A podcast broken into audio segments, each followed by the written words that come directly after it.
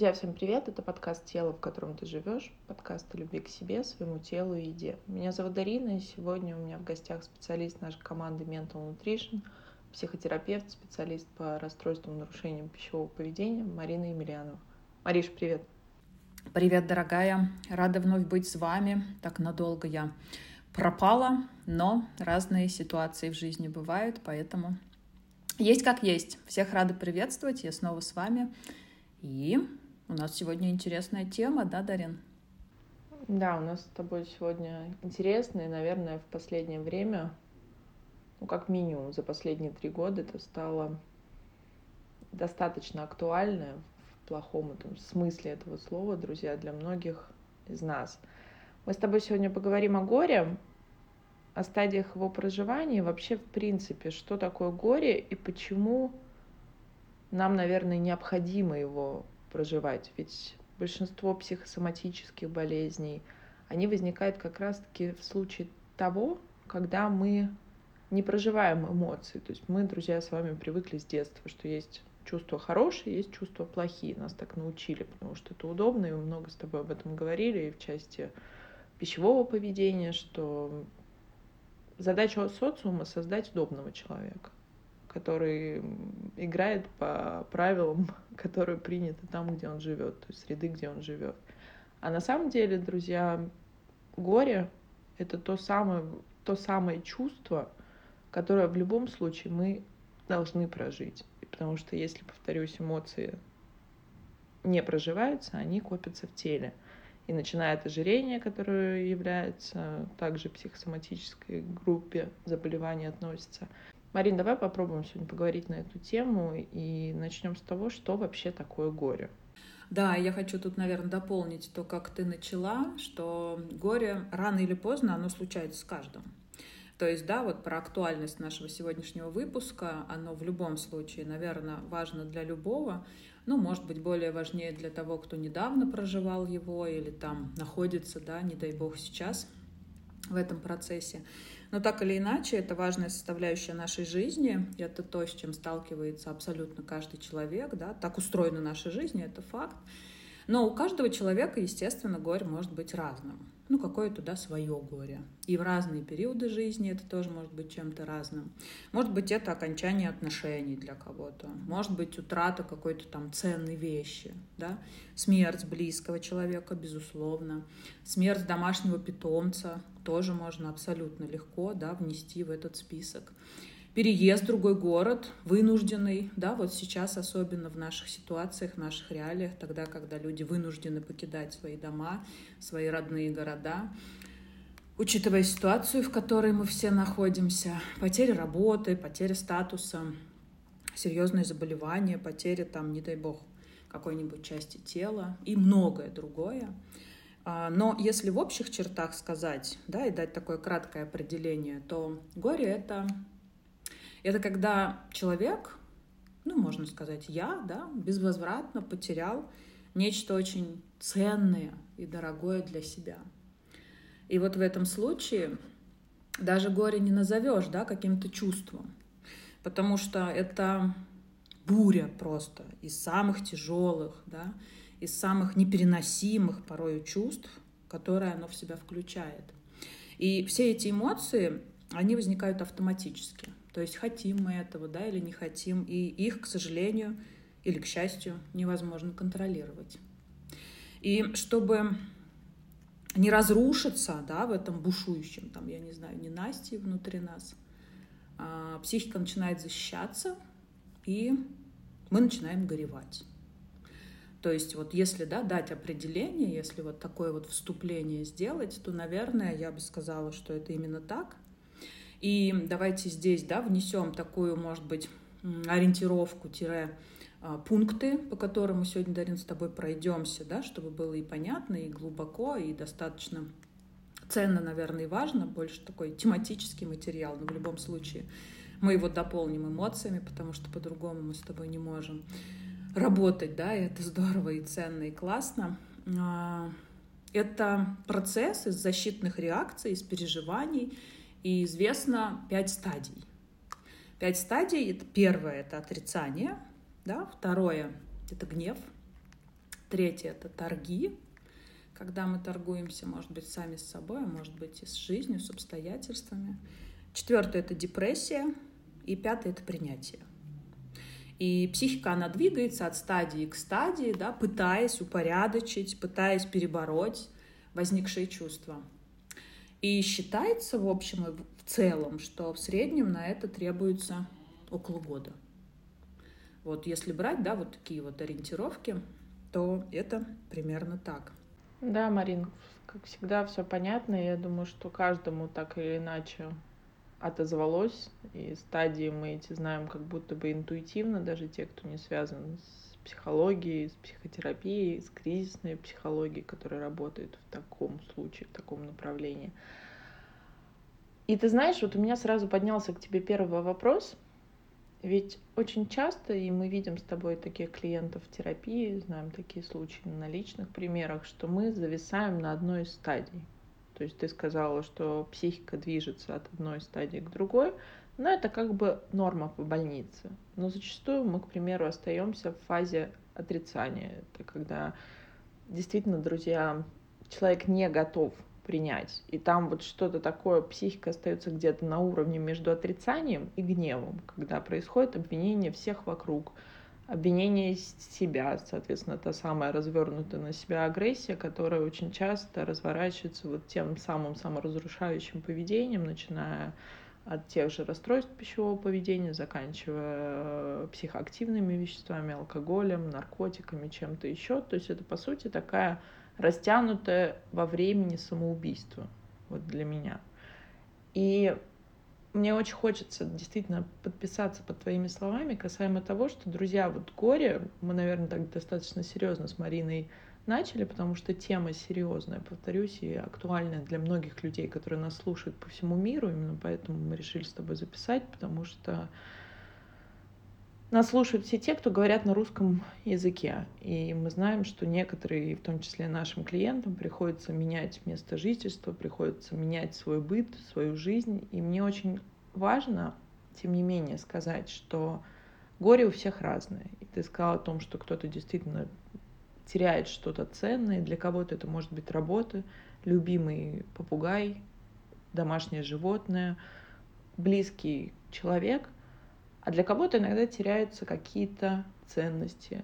И очень часто с этим знакомы модели, актеры, все те, чья жизнь, к примеру, завязана на всеобщем признании, на каком-то самоидентификации через то, что я внесу мир своим, условно говоря, телом, внешним видом, это тоже является очень часто потеря, к примеру, старых форм, той фигуры, которая у вас была, тоже является огромным стрессом для многих людей. И мне очень важно, чтобы вы здесь для себя запомнили, что больно в этом месте всем одинаково. И психика — это те процессы, о которых говоришь ты, она срабатывает в любом случае. В любом случае, когда вы утрачиваете что-то важное конкретно для вас. И тут нет мерной ложки или тут нет судьи, который определит, чье горе сильнее или чье горе меньше.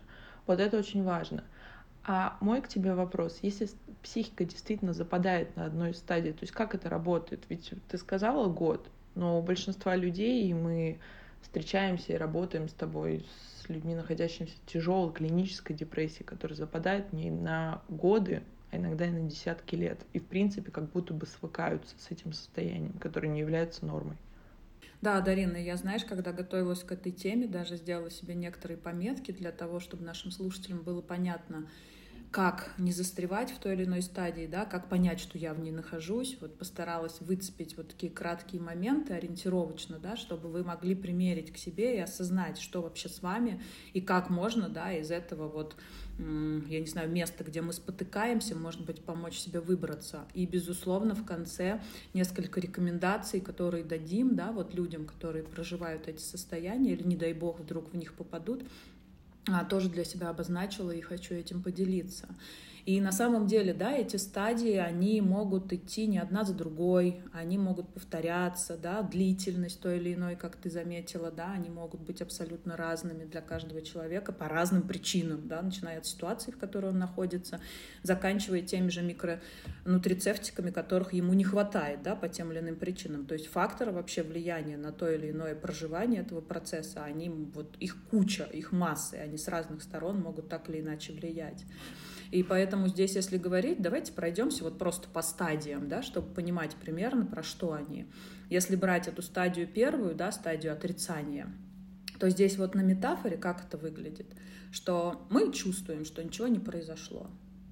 Ну вот как будто бы вот, ну, не верю, не хочу верить, да, вот ничего не произошло и все, не буду я в это верить, не буду я про это думать. И это, друзья, защита. Это абсолютно нормально, и этого не стоит там бояться, да, или думать, что у вас там а, крыша съезжает, или у вашего близкого, да, например, когда вы видите, что он попал в ситуацию, когда у него горе, и он как бы не признает факт того, что произошло, на первой стадии не надо его тормошить и вдалбливать ему факт того, что случилось. Ну, как бы позвольте его психике естественным образом, да, адаптироваться под ситуацию и прожить этот сложный момент. Это естественная реакция организма на самой ранней стадии, и самое главное, да, чтобы это не стало длительной программой. Потому что можно застрять в отрицании, можно жить, как будто бы ничего не произошло, и начать постоянно физически и психически убегать от того, что случается, да, и что происходит. И из-за из этого жизнь, она становится как будто бы частичной, да, как будто бы вот здесь чувствую, вот здесь не чувствую, вот здесь я, вот здесь не я, вот здесь вот осознаю, вот здесь не досознаю. То есть здесь до биполярного расстройства недалеко, и это очень быстро может привести к патологическим последствиям и на психическом уровне, естественно, на психосоматическом, потому что та часть, которая сопротивляется, да, будет испытывать колоссальное напряжение. Здесь и привет аддикции, и привет нашей зависимости, и что только не может быть. Согласись, Дарин? Да, Марина, абсолютно точно. Друзья, мы любим делиться своими личными историями. Ты сейчас подняла во мне чувства и воспоминания. Девять лет назад э, у меня на мою юную нежную психику случилось событие. Как-то неожиданно резко для меня из моей жизни ушел человек. Он ушел не физически, да, то есть, соответственно, он, э, я надеюсь, что жив и здоров, но он ушел непосредственно из моей жизни, которая на тот момент очень была сильно завязана на нем. И это, друзья, вопрос там уже годы терапии и все остальное, но э, как факт.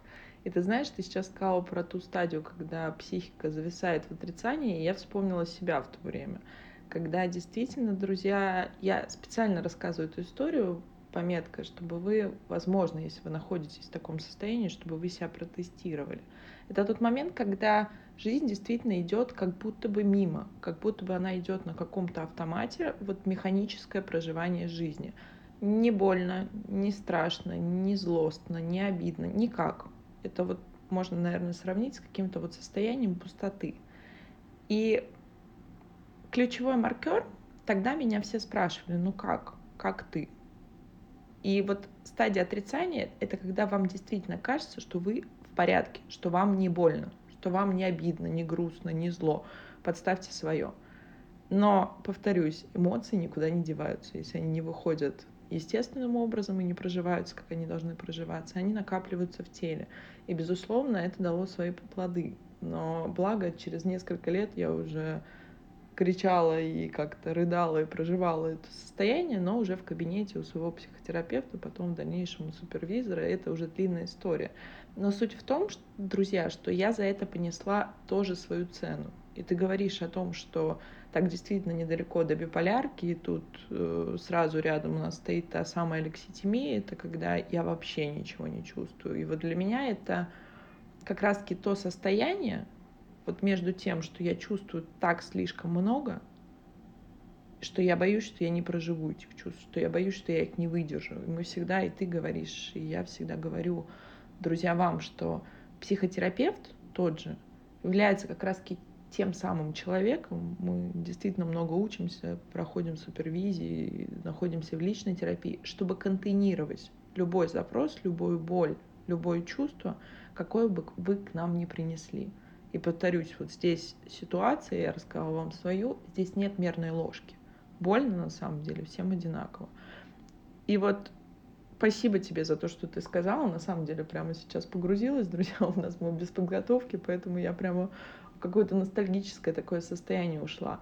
Хорошо, а что делать? Ты сказала, нельзя позволять, то есть тут тонкая грань. С одной стороны, нельзя трогать человека и вот трясти, условно говоря, говорить, ты что, не понимаешь, что происходит, как, как ты. И вот, знаете, часто родственники или какие-то близкие друзья из лучших побуждений хотят вот как-то окутать вот этой гиперопекой, какой-то гипер разворачиванием, вот ты знаешь, у меня ассоциация как будто бы рана. Вот она открытая, а в нее еще пытаются палочкой, чтобы как будто бы обезболить, по факту боль такая, что ты уже как будто бы готов отдать эту руку или что-то, чтобы только вот, собственно, не испытывать этого чувства. Но с другой стороны, ты сказала, что нельзя человека долго оставлять в этом состоянии, потому что риск действительно психики залипнуть там очень велик. А как тогда здесь? То есть как вот давай сразу давать какие-то, может быть, рекомендации, маркеры, что делать? Да, очень важно ты подвела, и спасибо за пример, Дарин. Ну, на самом деле, да, это, это такая Первый, мне даже кажется, она самая страшная стадия, потому что это рубеж. Пойдешь ли ты в это горевание, да, либо останешься на той стадии непринятия, которая приведет к тем последствиям, которые потом нужно будет на других уровнях прорабатывать. И в этот период, друзья, вы или находитесь в этой ситуации, да, и мы повышаем вашу осознанность, рассказывая вам об этом этапе, либо ваши близкие находятся в этом. Это стадия, в которой важно быть теми, с кем можно спокойно и сколько нужно говорить о происшедшем. Вот почему мы здесь ссылаемся на помощь именно специалистов, потому что близкие не всегда могут оставаться эмоционально не включаемы в тот процесс, который проживаете вы. Да, их помощь нужна, безусловно. Осознание факта того, что вы не одни, и кто-то рядом, это безумно ценно и важно на всех стадиях да, горя и вообще, в принципе, в жизни. Но вот тот момент, в котором вы можете быть абсолютно откровенны и не думать о том, что ваши чувства могут ранить другого человека, да, например, если с вами рядом ребенок, а вы проживаете смерть близкого и для него, и для вас человека, да, к примеру, как быть здесь, рядом с ребенком, ну, как бы и делиться с ним тем, что вы чувствуете? Никак. Почему? Потому что вы будете переживать за то, что ему еще хуже, чем вам, да, и как в этот момент быть вот в отношениях с ним, не совсем понятно, да и не нужно. Мы можем и напугать, и ранить, и ну, все что угодно сделать, да, близким. Либо это мама, например, а вы дочь, да, и тоже вы там потеряли отца. То же самое, разговоры с мамой на эту тему, они не принесут результата, они останутся либо никакими, либо, собственно говоря, будет перекос в вашу или в сторону мамы, да, с точки зрения вот этого вот эмоционального заряда. Поэтому здесь вот рядом с таким человеком, с которым можно будет спокойно, и без там ощущений того, что это может к чему-то привести, разговаривать с ним о том, что вы чувствуете. Причем неважно, о чем, неважно как, да, неважно в каких проявлениях себя, но вот говорить о том, что с вами, очень важно вот именно в этот период. И если говорить о том, да, чего избегать в этот период нужно, избегать нужно того, что вы будете насильно себя отвлекать от того, что произошло. То есть я пойду в кино, я пойду с подружками, я буду смотреть телевизор, я буду читать книжки, я буду ходить на тренинги, я буду еще там что-нибудь делать, лишь бы только не вспоминать о том, что произошло. Да, вот это вот тоже путь в никуда, это путь в тупик, который в какой-то момент приведет к сознанию того, что вы не прожили ту стадию, которую должны были прожить. Да, безусловно. Но вот ты сейчас сказала интересную вещь о том, что нужно как раз-таки избегать того, что отвлекают. И что нам обычно советуют. Вот условно говоря, да, там, если включить банально, загуглить, наоборот, собственно, смена обстановки, отвлечение, и вот мы уже здесь, значит, все тут же подружки прибегают и э, там, я не знаю, с бутылочками шампанского, говорят, праздник, праздник, праздник, все само как-то рассосется. А как тогда здесь? Вот здесь как раз-таки ты правильно сказала про рубеж. Здесь поднимается инстинктивно даже страх, что ты меня как будто бы хочешь погрузить в это горе. То есть вот моя стадия отрицания, а вот я должен прийти к точке, посмотреть, условно говоря, в зеркало, сказать себе, да, это случилось. А дальше как будто бы там за этим огромное поле чувств, тяжелых, вязких, сложных, тяжело проживаемых чувств. Вот, наверное, знаешь, я именно для этого и сказала, что нужно делать, да, и чего нужно избегать. То есть вот этот вот промежуток, он напрямую связан с тем, что если вы не специалист, да даже если специалист, вот я, например, тоже, да, сейчас проживаю этот процесс, и, в принципе, одно из желаний сегодня на эту тему поговорить возникло ввиду того, что я сама там нахожусь в похожем состоянии. То есть здесь задача понять, что близкие могут помогать вам, но не на том уровне, на котором может помочь специалист. То есть просто помните, друзья, на самом деле я никому не рекомендую проживать горе в одиночку. Какие бы у вас не были опыты до этого, да, с профессионалами, там, в личной жизни, с точки зрения проживания этого горя, может быть, вы не раз, не дай бог, его проживали или еще как-то, но вот этот период лучше прожить с поддержкой специалиста. Потому что, правда, близкие люди, они могут стараться, и это будет искренне, и это будет от души, ну, как-то отвлечь, как-то поддержать, переключить вас, и это тоже во благо. Но вот тот период, который связан с возможностью не залипнуть в отрицании, лучше всего проживать со специалистом. Ну, а факт горя, да, для каждого он ощутим, он понятен, потому что это куча деструктивных чувств, которые сложно переживать, и это бездна, в которую не хочется заглядывать.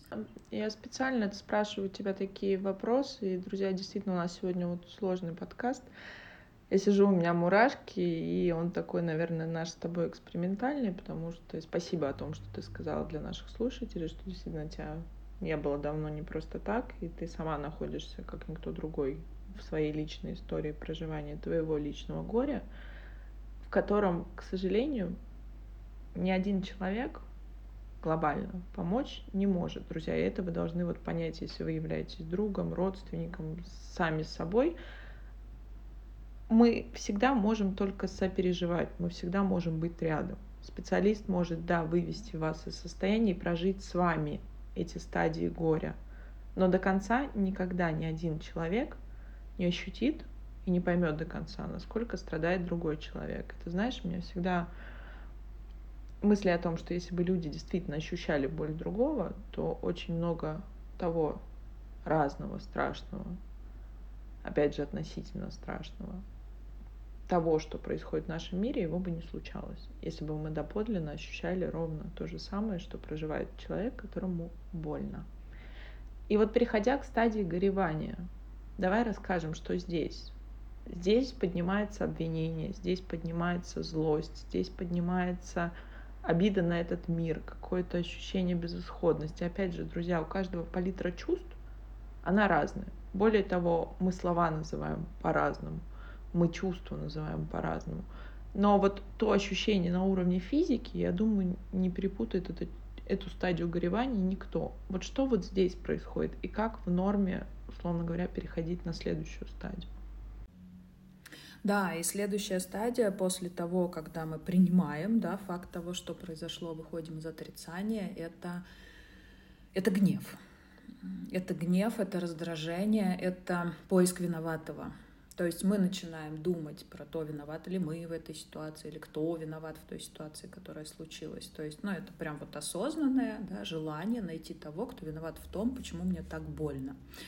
А внутри начинает возникать возмущение, да, вот это вот негодование, вот это вот злость. А может возникнуть вот четкое понимание, что есть виновный в этой ситуации, ну, как бы вот однозначно, да, и мы очень часто этого виновного находим.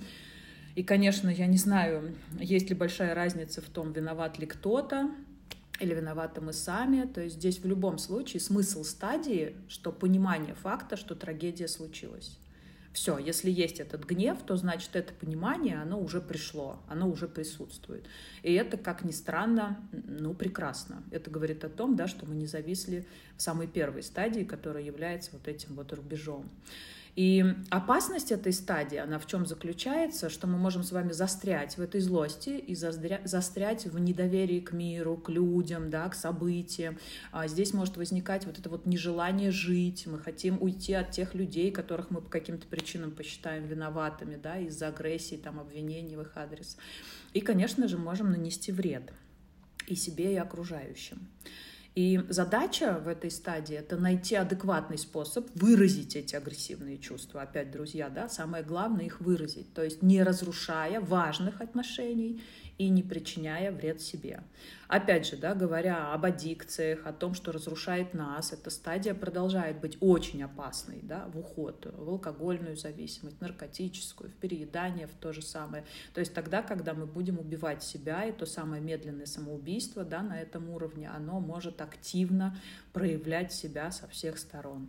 Поэтому здесь нужно быть внимательным и избегать, безусловно, да, вот этих вот несправедливых обвинений. Я понимаю, что это очень сложно, а, не позволять себе, да, мстить кому бы то ни было, ну и по возможности избегать агрессивного этого поведения и к себе, и к близким. А, знаете, друзья, я в этой стадии наверное, прям вот активно выбираю объяснять себе, да, часто рассказываю вам о том, что нету правильного и неправильного, есть то, что помогает нам на этот период, и если это помогает, это здорово. Я просто выбегаю, выбираю, да, в этом месте для самой себя, вот в этом состоянии гнева, говорить о том, что, ну, все произошло так, как должно было быть. Я не знаю, кто за это в ответе, я не знаю, кто это придумал, я не знаю, почему так, но тогда, когда я объясняю себе с этой точки зрения, моя злость и желание искать виноватого, она уходит. Почему? Потому что здесь сохраняется доверие миру, да, и Вселенной, и в реальности, и реальности. И, собственно говоря, нет необходимости в этой стадии застревать, потому что результат выбора застревания в этой стадии, он вряд ли приведет к тому, к чему важно прийти в этом процессе. Безусловно, Марина, ты знаешь, мне вспомнилась наша с тобой любимая, которую мы всегда активно рекомендуем вам, слушателям, книга «Радикальное прощение». И к ним можно относиться как угодно. Кто-то говорит, что это популярный эзотерик, кто-то говорит, что это смесь психологии и эзотерики. Но там есть очень важные как будто бы точки опоры. Вот ты знаешь, вот в этой стадии, мне кажется, очень важно найти в себе смысл, вот смысл для чего? Для чего жить? Смысл видеть что-то светлое в том, что дальше есть будущее. То есть тут эта стадия страшна тем, что человек не видит для себя будущее. И поднимается эта дикая агрессия как минимум за то, что как раньше уже не будет. Вот то, как было вчера, уже никогда не вернется. А мы с вами, друзья, все-таки те как раз-таки существа, чей мозг очень привыкает к постоянству. И я, безусловно, здесь не обесцениваю наличие чувств и опять же, повторюсь, горе у всех разное. Но сам факт вот смены резкой того, во что вы привыкли верить, того, кто вы привыкли, кто вы есть, кто есть рядом с вами, та жизнь, которую вы проживали, если она меняется резко, это, естественно, поднимается вот эта стадия, которую невозможно пропустить. И возвращаясь к книге «Радикальное прощение», обязательно прочтите.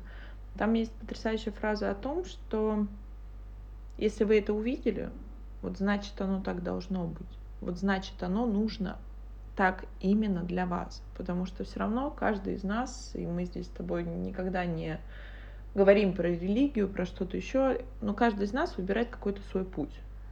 Подсознательно, осознанно, теми или иными путями. Но есть что-то большее, и согласись, это очень эгоцентрично полагать то, что мы с вами можем контролировать все.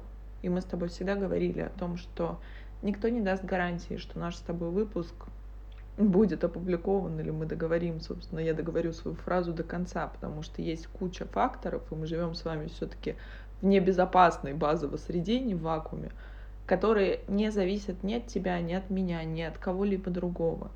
И вот это, друзья, очень важный момент, и мне кажется, это очень про смирение, про усмирение вот этого нашего эго в плохом смысле этого слова — вот это наша грандиозность, что мы все вокруг себя можем контролировать. И ты знаешь, наверное, вот части этой стадии я очень мне вспомнился фильм, я не знаю, смотрела ли ты его, с Дмитрием Нагиевым а, «Непрощенный». Это строители об инженере Калоеве, семья которых разбилась в авиакатастрофе башкирских авиалиний. И он, собственно, нашел этого диспетчера, отомстил ему, и насколько он раскаялся, что боль меньше не стала, боль не утихла. Ему казалось, это стало смыслом его жизни. наверное, друзья, я сейчас проговариваю, у меня опять мурашки, правда, у нас с тобой сегодня тяжелый выпуск. Но мне очень важно, чтобы вы, если вы нас слушаете, оценили для себя, действительно ли месть или действительно поиск виноватых, или действительно поиск чего-то, какой-то условной справедливости, которая самое относительно понятие, мне кажется, вообще живя в нашей вселенной, потому что справедливости не существует как таковой, потратить свою жизнь или потратить определенный отрезок своей жизни вот на это те чувства и на вот это восстановление мнимой справедливости. И еще одна рекомендация, я правда прошу прощения, но это, я думаю, что это кому-то откликнется. Я вчера послушала выпуск Марина Голомаздина, это совладелец, создатель бренда одежды российского 12 Stories. Она потеряла своего ребенка, который прожил ровно 10 часов. Он родился, и он прожил 10 часов. И это был, естественно, долгожданный ребенок. И, скорее всего, когда я задала ведущая, посмотрите, у Надежды Стрелец интервью в Ютубе есть. Она спросила ее, это вина врачей? Естественно, по ее реакции было видно, что, скорее всего, да. То есть никто доподлинно не знает, но, скорее всего, да. Она сказала, вы знаете, это был наш осознанный выбор, самый важный, наверное, в жизни. Отказаться от поиска виноватых, отказаться от борьбы, отказаться от выяснения и направить свою жизнь на, на что-то другое, на, на то, что было. И это прекрасный урок, и наш родившийся сын стал главным учителем.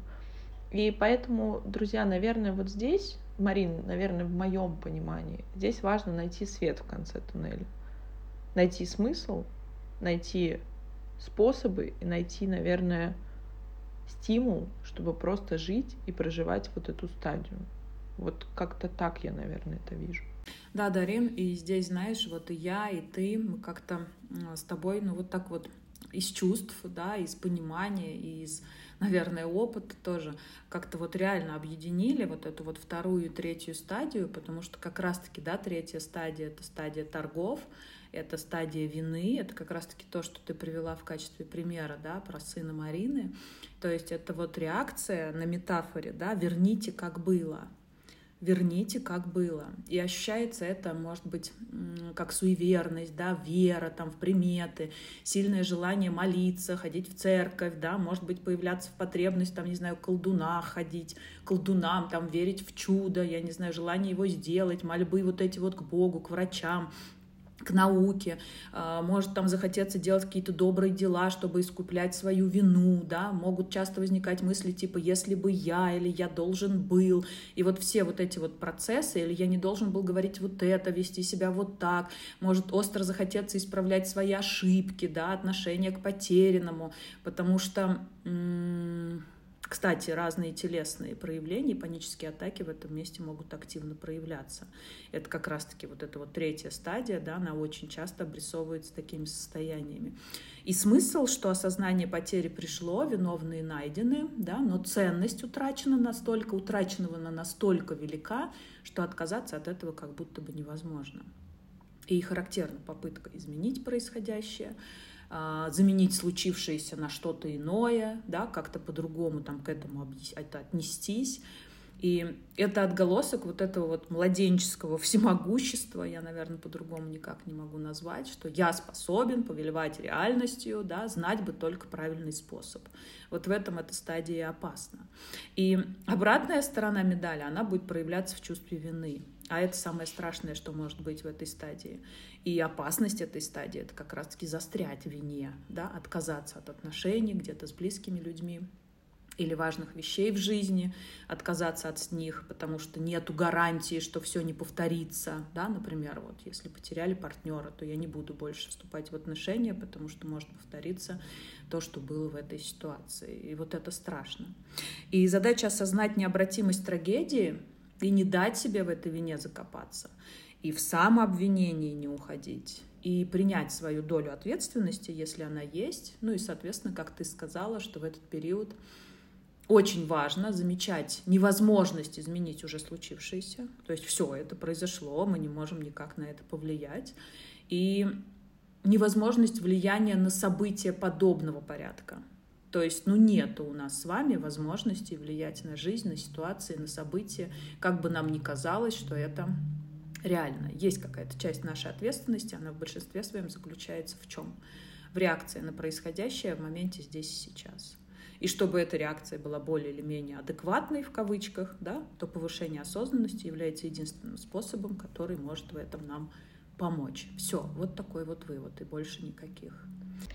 Марина, вот говоря, наверное, действительно мы с тобой объединили, потому что это что-то очень близко вторую, третью стадию, это стадию гнева, стадию торгов. Сколько вообще, опять же, в условной норме может и должна длиться эта стадия? То есть сколько я могу себе позволить или позволить, ну, условно говоря, близкому проживать вот это состояние, чтобы не беспокоиться об этом. Ведь, друзья, здесь еще одна развилка. И тут она как раз-таки происходит на стадии торгов. А все-таки выберу я путь принятия этой ситуации, проживания и принятия, или я выберу вот ту самую стадию мести, да, то есть это как последствие, либо той же аутоагрессии, агрессия и чувство вины, развернутых на себя, последствиях которых мы только что сказали до этого. Вот как здесь, Марин? Ты знаешь, Дарин, у меня, наверное, опять здесь нету таких вот четких аргументов, которые могли бы определить длительность, да, или э, процесс, который мы наблюдаем у близкого или у себя. Здесь у всех по-разному. Вот, например, в моем случае я могу за день их все пять прожить вот друг за другом. Первая, вторая, третья, четвертая, пятая, первая, вторая, третья, четвертая, пятая. И как бы осознавая факт того, ну, ввиду того, что я специалист, я понимаю, да, как это все происходит, ну, плюс опять, я хожу к своему терапевту, я не выбрала проживать горе одна, потому что, ну, потому что я себя, наверное, уже люблю, и мне не хочется надолго застревать в таких состояниях, потому что я знаю, что я ничего не могу изменить, и это факт. Вот, и здесь очень сложно сказать как мы можем позволить другому человеку в этом находиться. Мы не знаем, как ему. Это как раз-таки то, о чем ты говорила. Мы не можем, мы можем только сопереживать. Мы не знаем, что у него внутри, мы не знаем, как у него внутри. Порой он сам этого не знает. И поэтому я здесь опять делаю акцент на том, что горе нужно проживать со специалистом. И, друзья, я в этом месте не отступлюсь от своих слов. Пусть это мое субъективное мнение, но я уверена, что Дарина и все наши коллеги с этим согласны, да, потому что компетентные специалисты и других, как говорится, не имеем. Поэтому, друзья, вы имейте в виду, что здесь помочь себе, опять-таки, из любви, из заботы, из внимания важно, используя возможность обратиться к специалисту. Не оставайтесь там надолго, это чревато последствиями и для вас, и для ваших близких. А вот знаешь, какая еще здесь сложность возникает? Ведь зачастую на стадии отрицания, к примеру, вот, друзья, возвращаемся, это просто правда важные маркеры, которые я выбираю с тобой обозначить, очень редко обращаются. Вот, допустим, происходит трагическое событие. Это нужно действительно иметь достаточный уровень осознанности, достаточный уровень саморефлексии, чтобы выбрать помочь себе и прийти и сказать, на какой бы вы стадии ни находились. Потому что, к примеру, на стадии гнева становится уже зачастую порой так тяжело и так невыносимо, что действительно люди обращаются за помощью. А на стадии отрицания вообще есть ли смысл там психотерапии, если, к примеру, человек находится, повторюсь, в стадии отрицания всего? Ты знаешь, смысл-то есть но нет возможности у человека осознать, что в этом есть смысл. Извиняюсь за тавтологию, но здесь, наверное, вот только так можно да, объяснить. То есть, ну вот просто тупо нет. Здесь единственное, да, если это близкие, если это вы сами и достаточно осознанности, чтобы самой собой об этом поговорить, да, сказать себе о том, что горе было, это факт. И мне просто нужно осознать факт необходимости обратиться к специалисту. Все, точка. Потому что, да, ты абсолютно права, да, когда люди приходят нам с ворохом проблем своих, которые хочется разрешить, обращаются за помощью специалиста. Один из первых наших вопросов, как психотерапевтов, это какие эпизоды в вашей жизни были до того, как вы начали осознавать эту проблему. И очень часто бывает так, что это непрожитые чувства с точки зрения горевания. И я уверена, что ты со мной тоже в этом согласишься. Какая-то потеря, которая уже как бы зашлифовала себя, неважно на какой стадии. Может быть, человек депрессию прожил, медикаментозно ее полечил, да, и как-то привел себя в норму. Может быть, еще что-то было. Но факт горя, который не было прожито именно под так, как должно было это быть прожито, он имеет место быть практически в каждой истории. Согласись, Дарин? Безусловно. И мы всегда с тобой говорим, что, к примеру, тот же э, резкое увеличение веса, всегда примерно отматываем на полгода назад, что там такое случилось, от чего так тело вас защищает. Ведь повторю, мне кажется, я говорю это, друзья, в каждом нашем выпуске, что эволюции глобально все равно, как мы с вами проживем эту жизнь с точки зрения нашего психологического состояния. Будем ли мы в глубокой депрессии, в апатии, с биполярным расстройством. Ее задача, чтобы мы выжили как тело, чтобы мы могли продолжить род, чтобы, условно говоря, вот этот закон сансары повторялся на нашей планете за разом в раз. Именно поэтому женщины после наступления определенного возраста, да, той самой менопаузы, ну, достаточно резко теряют свои какие-то внешние данные, и здоровье, и все остальное, потому что с точки зрения эволюции мы уже природе, ну, как будто бы не очень-то интересны. Это все остальное, что есть, это та самая романтика, как я достаточно саркастически называю, которую мы сами для себя придумали, чтобы нам было проще жить. И тут как раз-таки мы возвращаемся к качеству жизни, которую вы проживаете.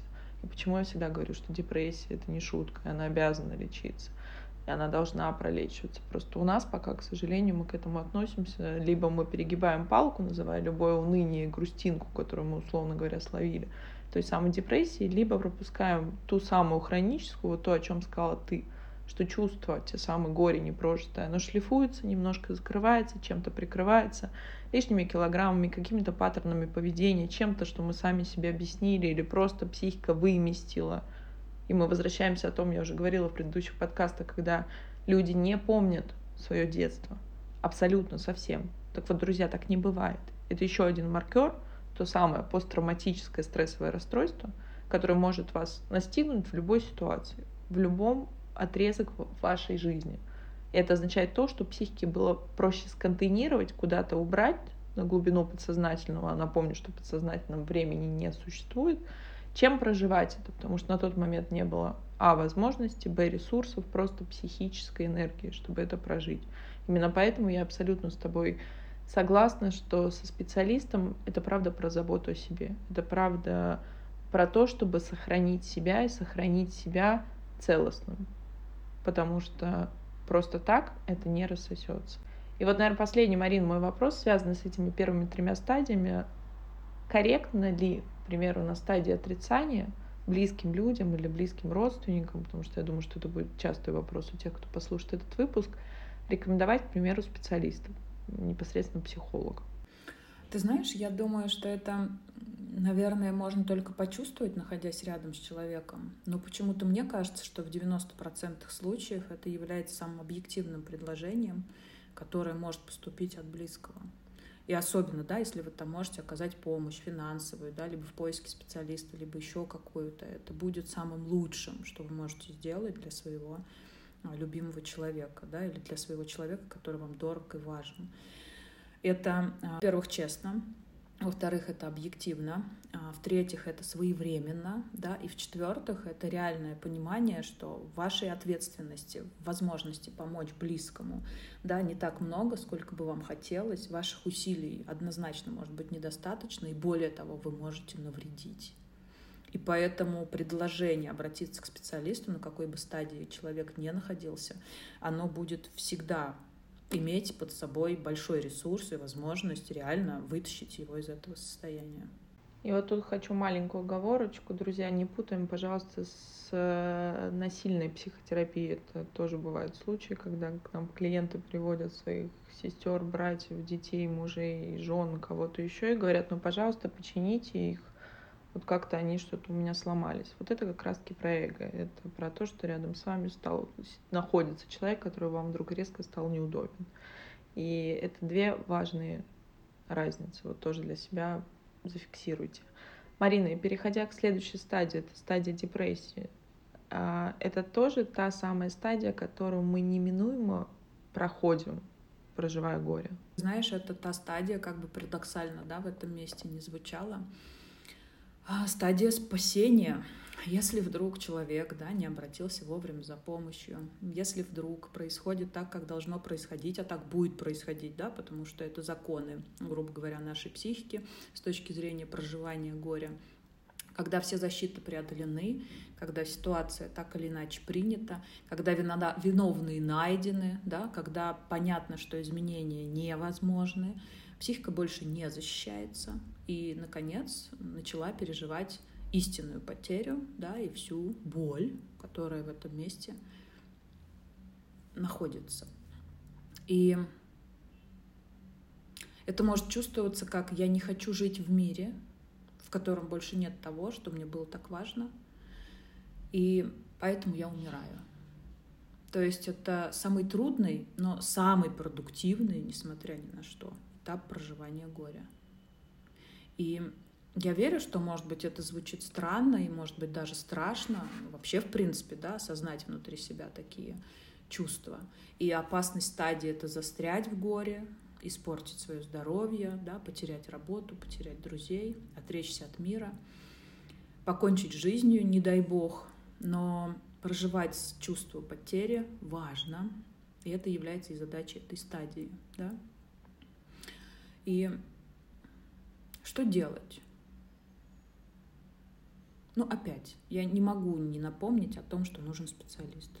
Друзья, и здесь, да, в большинстве своем порой бывает насильственное обращение за близкого да, к человеку, который способен помочь, и медикаментозное лечение его от депрессивного эпизода. Но так или иначе это неминуемый процесс, и каждый его проживет по-своему. И так или иначе он является рубежом перед последней стадией, да, когда мы принимаем, когда мы смиряемся. И метафора этой стадии — это новая жизнь, то есть появляется более такое спокойное, более ровное состояние. Его даже можно охарактеризовать, знаешь, как состояние никак. То есть мне не хорошо, не плохо.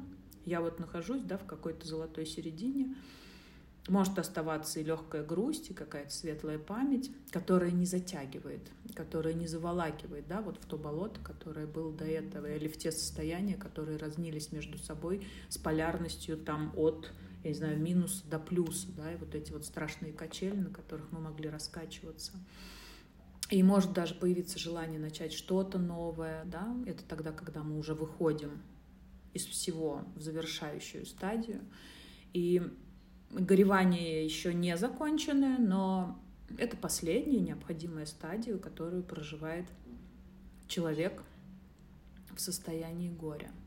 Это процесс восстановления. Это когда рана уже не кровоточит, когда на ней уже образовался рубец, да, который еще тянет, который уже ноет, еще ноет, но не вызывает вот той острой боли, которая была до этого при каждом движении, да, буквально. А, сил еще не так много, конечно же, да, в этом месте здорово, если мы найдем возможность помочь себе как-то восстановиться, может быть, сменить обстановку, да, сменить образ жизни, наладить как-то свой быт без того, что потеряно. То есть старая жизнь уже похоронена, и теперь начинается новая. Каждый проживает, я абсолютно с тобой согласна, эту стадию по-своему. Кто-то проживает ее достаточно быстро, это депрессия ну, как будто бы на гиперкомпенсации, в хорошем смысле этого слова, человек быстро перескакивает на стадию принятия, да, то есть, опять же, то, что мы с тобой сегодня обсудили, это такими достаточно детальными, четко очерченными стадиями. Вы же понимаете, друзья, что все мы живем в жизни, и в жизни оно бывает вот то, как ты сказала, вот можешь за день проживать несколько циклов, а кто-то проживает и перескакивает вперед-назад с каждой из. И если вы чувствуете, мы много раз уже говорили с тобой о депрессии, если действительно у вас осталось вот это ощущение, если даже не могу, кроме как триаду Аарона Бека сказать, потому что, правда, она, наверное, наиболее точно отражает то, что мы ощущаем в состоянии депрессии. Друзья, я пережила на своем опыте клиническую депрессию, я точно знаю, о чем я говорю, являюсь и психотерапевтом, являюсь и очевидцем всего этого прекрасного состояния что я плохой, мир плохой, другие плохие. И мы не воспринимаем фразу плохой буквально, а как будто бы ничего хорошего и то, ради чего стоит жить, завтра уже не предвидится. Ни во мне, ни в близких, ни в этом мире как таковом. И это чувство, к сожалению, которое не зависит абсолютно от внешнего фактора, от того, что вас окружает, иначе это можно было бы скорректировать. Да и вообще любые чувства, которые в нас живут, они не зависят, вопреки нашим фантазиям о том, что если бы что-то вовне поменялось, то тогда бы что-то было обязательно по-другому.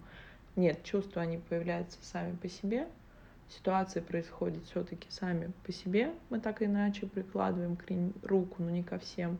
И тут уже наш выбор, что мы будем с этим делать. И ты права, что действительно, если вы, друзья, ощущаете, я за медикаментозную поддержку, но это, естественно, при поддержке психиатра, который также может работать совместно с психотерапевтом, с вашим или с психологом. Будьте в этом месте, пожалуйста, внимательны, бережны к себе. И, наверное, Марин, такой вот уже, знаешь, как-то вдохновляющий вопрос. А как я пойму, что я вот проснулся и меня отпустила. Вот когда начнется стадия принятия? Как, как я могу ее ощутить? Ты знаешь, наверное, я сначала как-то вот дам рекомендации, да, по поводу того, как быть а, во всем этом, и за финалю вот как раз ответом, да, на твой вопрос. А, и вот те самые пункты, которые, ребят, я для вас обозначила, хочу их озвучить. То есть что можно и нужно делать, да, помогая себе в этом опыте. Самое первое, наверное, на что стоит обратить внимание, это не оставаться в одиночестве. Это первое, это самое главное. Потому что человек — это социальное животное, да, и мы нуждаемся в поддержке других людей, особенно когда нам плохо. Имейте в виду, это очень важно. А, далее важно просить и принимать помощь. В этом тоже бывают очень большие сложности да, у нас, особенно у женщин, которые все могут и умеют сами. Вот наши частые клиенты да, и постоянные слушатели. Не стесняйтесь нуждаться. Это не делает вас хуже. Это помогает в первую очередь и вам, и окружающему миру в общем и целом. Третье — это дать себе время. Это тоже важный момент. То есть невозможно точно определить, сколько вам потребуется времени да, поэтому, ну, просто доверьтесь своей психике, а она у всех разная. Дальше берегите себя, потому что важно делать ровно столько, сколько вы готовы, и то, что вы готовы делать. На горевание требуется очень много сил, об этом важно помнить, и их стоит беречь.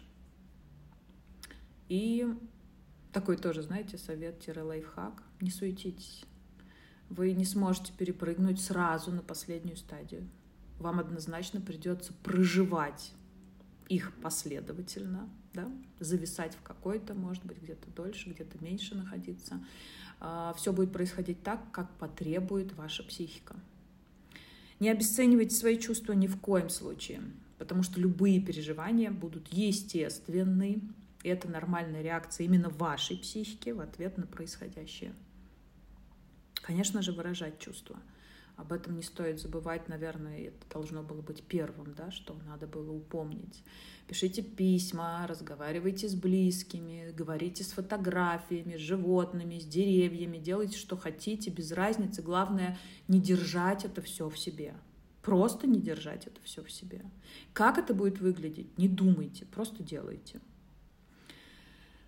Избегать, конечно же, в этот период лучше жизненно важных решений.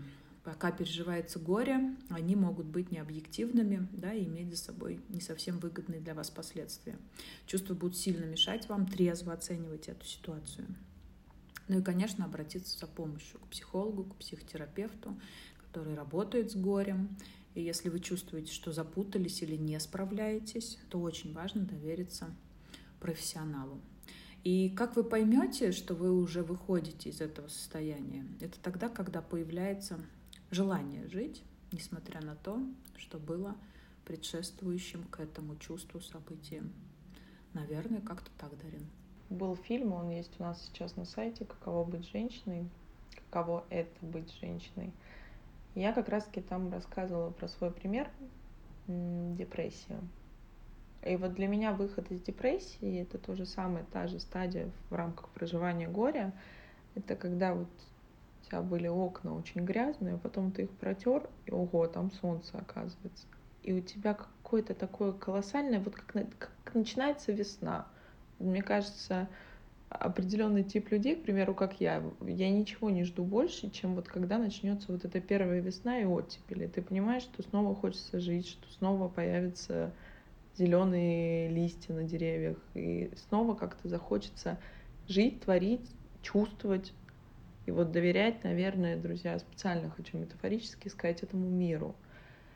И это действительно та стадия, вот мне хочется так вам сказать, как напутствие лично от себя, ради которой стоит проживать все остальные четыре. Потому что из любого кризиса мы выходим сильнее. В любом случае, этот кризис нам что-то дает. Это знаешь, и второй, наверное, момент, тоже в рамках принятия, это понять, что это все-таки опыт. И оценить вот именно ценность этого опыта и признать в целом что он таковым является, а не трагедией, вашим личным горем, бедой, чем-то еще концом вашего личного мира. Вот в этом, мне кажется, стадия принятия заключается как таковая. Да, согласна, Дарья, на все сто.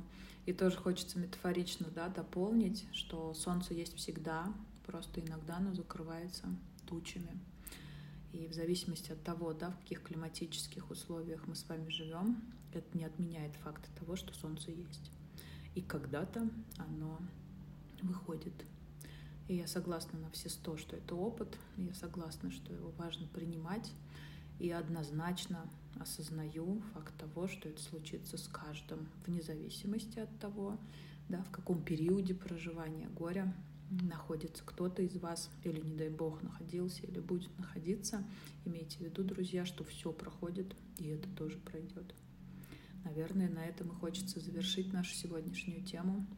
Очень глубокой и непростой она была. Но, честно говорю, тогда, когда я проживаю какие-то периоды в своей жизни как человек, всегда приходят те люди с запросами, похожими на мой, которые и мне помогают проживать это, и я помогаю им проживать это. И это, наверное, какой-то феномен, который нельзя объяснить. Поэтому я не могла пройти мимо обсуждения этой темы. И Дарина спрашивала у меня вначале, а смогу ли я на эту тему поговорить. И вы знаете, смогла, и мне даже стало легче. Спасибо за то, что такая возможность у меня имеется. И я буду очень рада, что если это будет полезно для вас. Всех обнимаю. Спасибо, что вы у меня есть. Собственно, друзья, держалась я практически 55 минут нашего выпуска. Под конец уже не смогла. Спасибо тебе, спасибо за то, что ты выбираешь делиться. И, друзья, наверное, это для меня какая-то отдельная порция ценности, что мы вам всегда делимся своим опытом, своим личным опытом, не только как психотерапевты, не только как, как эксперты в какой-то области, наверное, чем-то таким человеческим. И, наверное, поэтому наш подкаст слушают по всему миру, и я читаю каждое ваше письмо, я читаю каждый ваш запрос.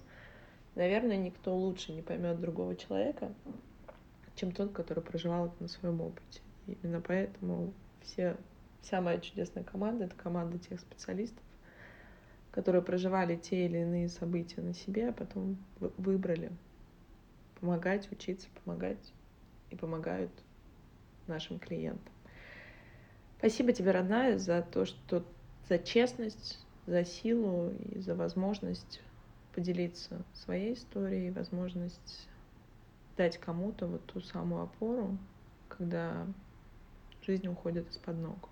Наверное, вот это самое ценное в том, что мы с тобой делаем в целом. Это был подкаст «Тело, в котором ты живешь». Пока-пока, друзья. Берегите себя.